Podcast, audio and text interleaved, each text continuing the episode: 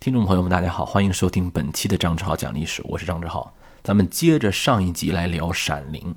上一集结尾处呢，出现了一个重要情节：旅馆老厨师告诉杰克一家人，尤其是杰克的这个儿子，跟他同样拥有闪灵能力的丹尼，千万不要去二百一十七号房间。哼，你还不如不说呢啊！你说了，那就更得去了。对吧？你让小孩子不要摸这个，他就不摸啦。你还不如直接告诉他：“你快摸吧。”他可能还会有些什么逆反心理在。话说回来了啊，经常有人跟我吐槽，说这个《闪灵》啊没有那么恐怖啊，很套路嘛。年久失修的古宅，荒村的坟冢，再加上几个鬼屋，这有什么呀？再加上一屋的神经病，这不就是基本的鬼片设计吗？他能够在影坛、在文坛啊都有如此之地位，绝不因为他本身故事情节多么跌宕起伏。这也是我们为什么一期历史节目要做它的原因。它里头呀有深刻的现实意义。换句话说，鬼不吓人，人吓人呢，这玩意儿经不起细琢磨。来，咱们随着故事一块儿往下看。二百七十一号有什么鬼？而且得是女鬼。而且这位女鬼在自杀之前，她就已经是社会的异类了。为什么这么讲啊？首先啊，这个老太太呀很有钱啊，这个女鬼是个老太太，很有钱。有钱的老太太多了，但是这位富婆呀，经常会带着一些跟她年龄差距极大，甚至都可以做她孙子的人来到旅馆度过假期。哎呀，很多人都看人家啊，有钱就是好哈。当然了，这些小情人。无一例外，肯定是图他钱来的，自不能是为了真爱吧？这老太太是为了什么？咱们不好说啊，咱也不是人家肚子里的蛔虫，咱也不能仇富，可能人家有真感情呢。但是这些小伙子有的时候啊，做的有点过了。比如说啊，有一个小情人，在富婆睡着之后，开着这个老太婆的保时捷，卷着钱跑了，卷包会。我不知道大家在这儿有什么想法啊？你自己拷问一下自己，你这个时候会不会站队？而站队的时候，你想象一下，你是否违背了你自己的公序良知，还是说你觉得这个公序良知本身就值得讨论？大家想一下啊。这个富婆醒来发现之后，小情人不在了呀，一气之下用酒灌下了大量的安眠药，躺在浴缸里自杀了。这个东西方都是一样，心有不甘，灵气郁结。哈哈，他的尸体虽然被搬运出了旅馆，我非常同情那位打扫房间的工人。你想想啊，一开门，好好打扫房间，往浴缸那儿一走，准备换水，啪，看到了一幕终身难忘的景象。但是他的灵魂却不走，经常在水缸里待着。这有点像《哈利波特》里头的那些鬼啊，就不承认自己死了啊。淘金娘，你如果要是觉得害怕的话，就想想淘金娘不就这样吗？经常出来吓唬人，所以这个房间从来就没有人住。你要是我，我这个旅馆都不会去住。那还有人还，我想采访一下住二百一十六号和二百一十八号的人啊，你们是怎么想的？反正这个这个房间是没人住啊。丹尼呢？就凭借自己闪灵的这个能力啊，他已经感知到这二百一十号房间里头有东西。哎，这个玩意儿啊，他还是会危害到家人的。但是小孩嘛，觉得好奇无聊，他就想去看一看。这下看一下不要紧，差点被这个女鬼掐死。你这一点跟咱们国内的很多的这个传统的不太一样啊。这个女鬼可以幻化为实体形态啊，不是一个虚幻的灵魂状态，那能掐死人的啊。当然，毕竟她是个老太太。能力还是有限，她是鬼啊，她又不是丧尸，对吧？没有得手，丹尼跑了，跑了以后就告诉自己爸爸妈妈呀，说在这边有鬼啊，好害怕呀，是吧？母亲呢就知道这个孩子呀平时就不正常，所以一度是觉得这孩子又发病了。而且他的母亲温迪认为啊，我觉得他这个母亲的温迪的三观还是很正的，他认为这个孩子不太正常，或者经常说一些奇奇怪怪的话，就是因为他这个爹打的。所以他的母亲马上想到，为什么孩子说旅馆有鬼？我是不相信有鬼的，是不是他的父亲又吓唬他了？而且他的脖子上有勒痕，这一看就是你爸的指印儿。上次打断你胳膊，我都没找他算账，这次不能忍了，这掐脖子能是一般事儿吗？出了问题怎么办？咱娘俩跟他拼了！但是呢，毕竟不是杰克做的嘛，所以最后一说开了，三这个人呢还是要去这个二百一十号房间、二百一十七号房间走一走，哎，让去看一看。妈妈不敢看呢，就让爸爸去看，因为毕竟说了有鼻子有眼儿的，三方一对，确实不是爸爸打的，这孩子也没说是爸爸打的，就说老公你去看一下吧。杰克进了房间，他隔着那个浴室的浴帘啊，都已经看见这个鬼的影子了啊！你说为什么鬼会有影子？那你别问我是吧？人家又不是按照《聊斋志异》写的，对吧？这看到鬼的影子了。最恐怖的事情是在这儿，她的丈夫退回来跟他的妻子说：“亲爱的，一切正常。”恐怖来源于什么？恐怖来源于未知。鬼它是一种未知，怪兽是一种未知，但最可怕的未知是你以为你熟悉，你却未知，对不对？什么是最恐怖的情节？最恐怖的情节不是突然冒出一个大毛怪物来，比它更恐怖的是，你自认为非常熟悉的枕边人，却不知因为什么原因要骗你，太可怕了。这里面我们跳出来说一下，在欧洲中世纪。就一直流行着恐怖小说的一个基本设定：阴森的古堡、隐居的老者，包括处于不生不死之间的魂体。大家想想伏地魔就知道是怎么回事儿。就在古代基督教文化当中啊，人应该坦然地接受死亡，等待末日的审判。可是有些邪教徒呢，他就试图抓住生命的尾巴，死死扼住自己猥琐的灵魂，不愿放弃。这种人啊，一般在鬼故事里头啊。不会有什么善终的，基本就会变成一个卡在生死之间的怪物，叫什么求生不得，求死不能，最后变异啊，最后危害社会。而这种文学创作的领域啊，它就体现了一个社会领域的东西，就是有些人也卡在一些社会的定位当中不上不下。什么意思啊？就如果我们不要去老想那个超自然的，我们想一下这类鬼，就是传统的这类鬼，它的现实意义是什么？现实意义就是，有些人他不能被囊括在或者被规定为在一个社会分支当中。比如说这个老太太，她就僭越了当时很多的礼俗。首先，你是一个长期的寡妇，这个让人就很不舒服。欧洲中世纪对寡妇有非常多的不满，原因跟欧洲中世纪的采邑制度有关系。因为如果一个女子她继承了很大的财富，这个财富是可以她自己所有的，那么她作为女子身份就不用去打仗。换句话说，她就不用去为国家效忠，不用为她的主人而效力，所以这个财产等于说你一个人白白享受。而如果说你这个寡妇呢嫁了人了，您这个财产给到一个男性了，那这个男性他可以为他的领主、他的上峰是吧去效力。所以在很多时期，欧洲是不允许女性独自继承财产的。后来呢，根据物权法呀，包括一些啊国家的习俗啊。就有了很多能够独自继承财产的女性，而这些女性在传统价值观当中是不伦的。换句话说，她是社会边缘人。如果你这个老寡妇还经常有身体上的或者心灵上的爱情行为，那就更加的毁坏公序良俗了。就等于说你在婚姻之外给了一种让整个社会不安定的因素，那对于整个社会来说，它就是恐怖源。就是换句话讲啊。这个二幺七房间的老太太，她不是说死了之后变成鬼，她早就人不人鬼不鬼了。大家想一想啊，吸血鬼的状态对于异教徒的一种蔑视或者说嘲讽。你不想去接受末日审判，你不接受上帝，那什么结果？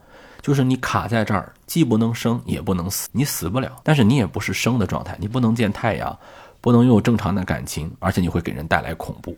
但同时，我们又能感觉到啊，当一个文学状态在不断发展时呢，它会产生出一些变体。最早的这些什么伦理系统的边缘人呐，卡在半生半死之间的灵魂呐，包括吸血鬼啊，他们慢慢就从一个文学作品当中被嘲讽、被鄙视的角度，一点一点的在近代变成了一种说不清的、道不明的、让人很向往的形象。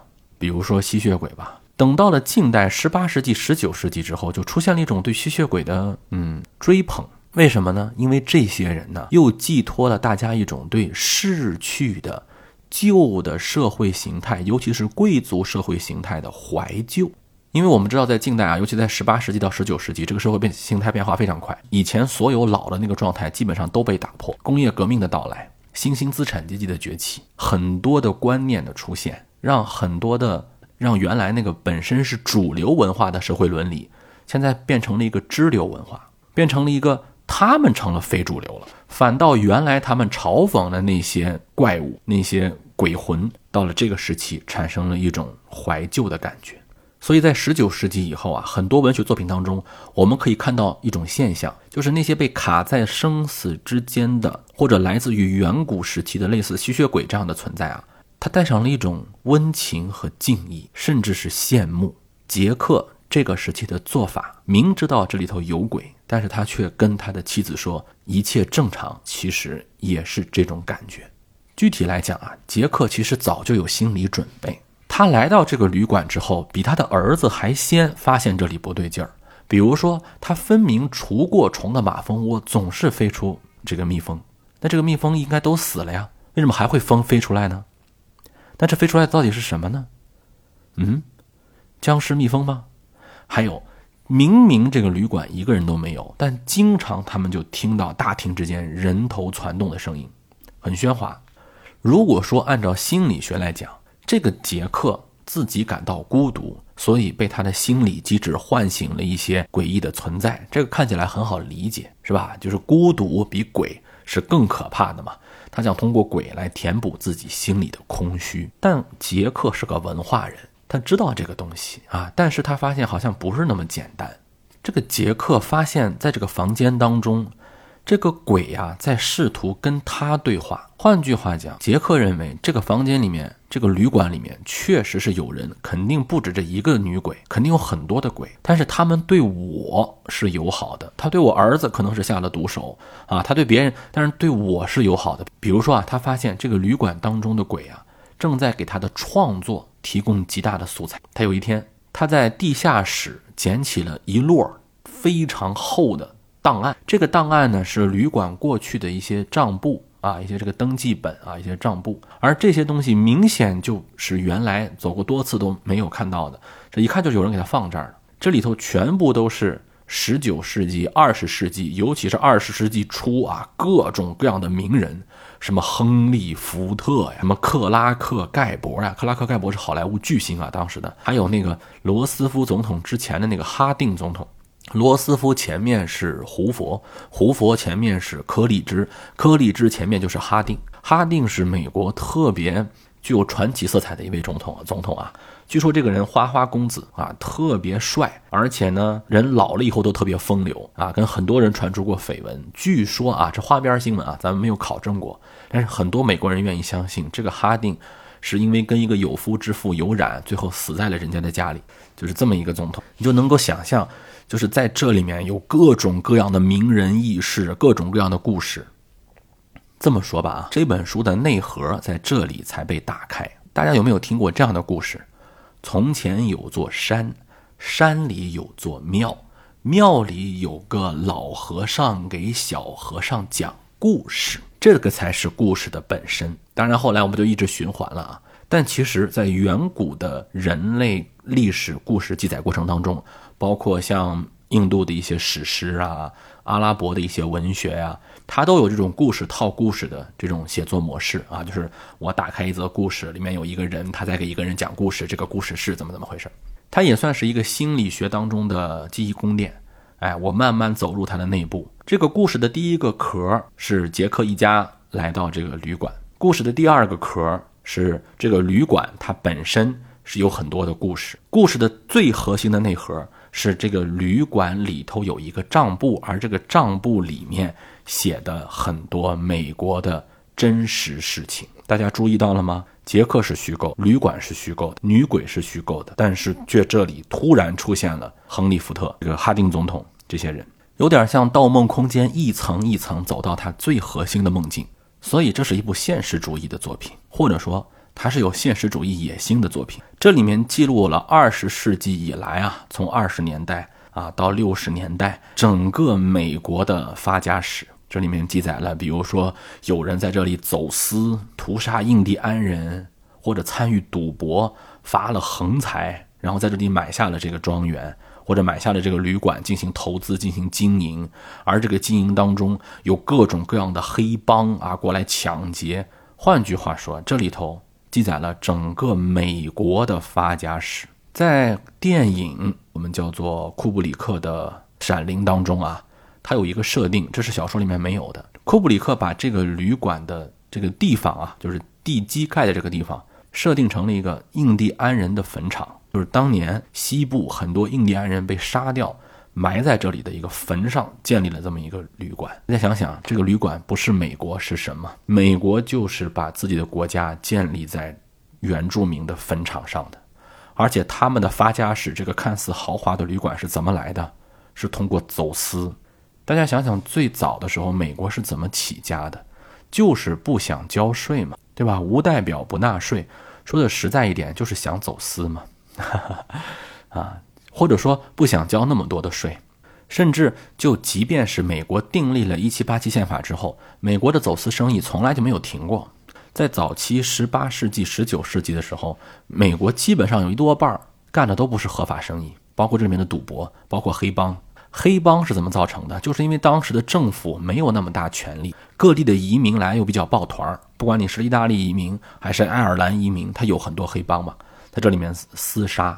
这里面还记载，一九六六年有一个黑帮老大，包括他的一帮这个保镖，开始跟总统有关系了啊，等等等等。杰克就开始贪婪地阅读着这些东西，我们的读者也跟着杰克窥探到了这部作品到底想写什么，它的内核是什么，所谓的那个美好的、自由的美国梦是什么，都在这个古老的落基山脉下的老旧旅馆地下室的账本当中。写的清清楚楚，四个大字：不择手段。杰克疯狂地汲取的这个东西，他觉得这是旅馆给自己的一个馈赠，他要留在这里。他为什么不想承认这里有驴？他为什么不想承认这里有女鬼？有这个不对劲儿，那个不对劲儿？因为他认为他自己根本就不想走，他的妻儿也不要走。如果有必要，我甚至可以跟这个旅馆合谋。如果我们把旅馆当成是美国。把旅馆里面的成功想成是美国梦的话，各位，一个父亲正在把自己所谓的事业心和自己的家庭在做权衡和交换，为了事业牺牲家庭的这种现实，比任何鬼片都要恐怖。当然了，孩子跟妻子也不会坐以待毙。敏感的丹尼已经感觉到他的父亲不对劲儿，而且他不断的做梦。梦中有一个人想不断告诉他如何去面对他父亲的伤害，如何去解救母子二人的生命。故事后面会怎么发展？我们且听下集。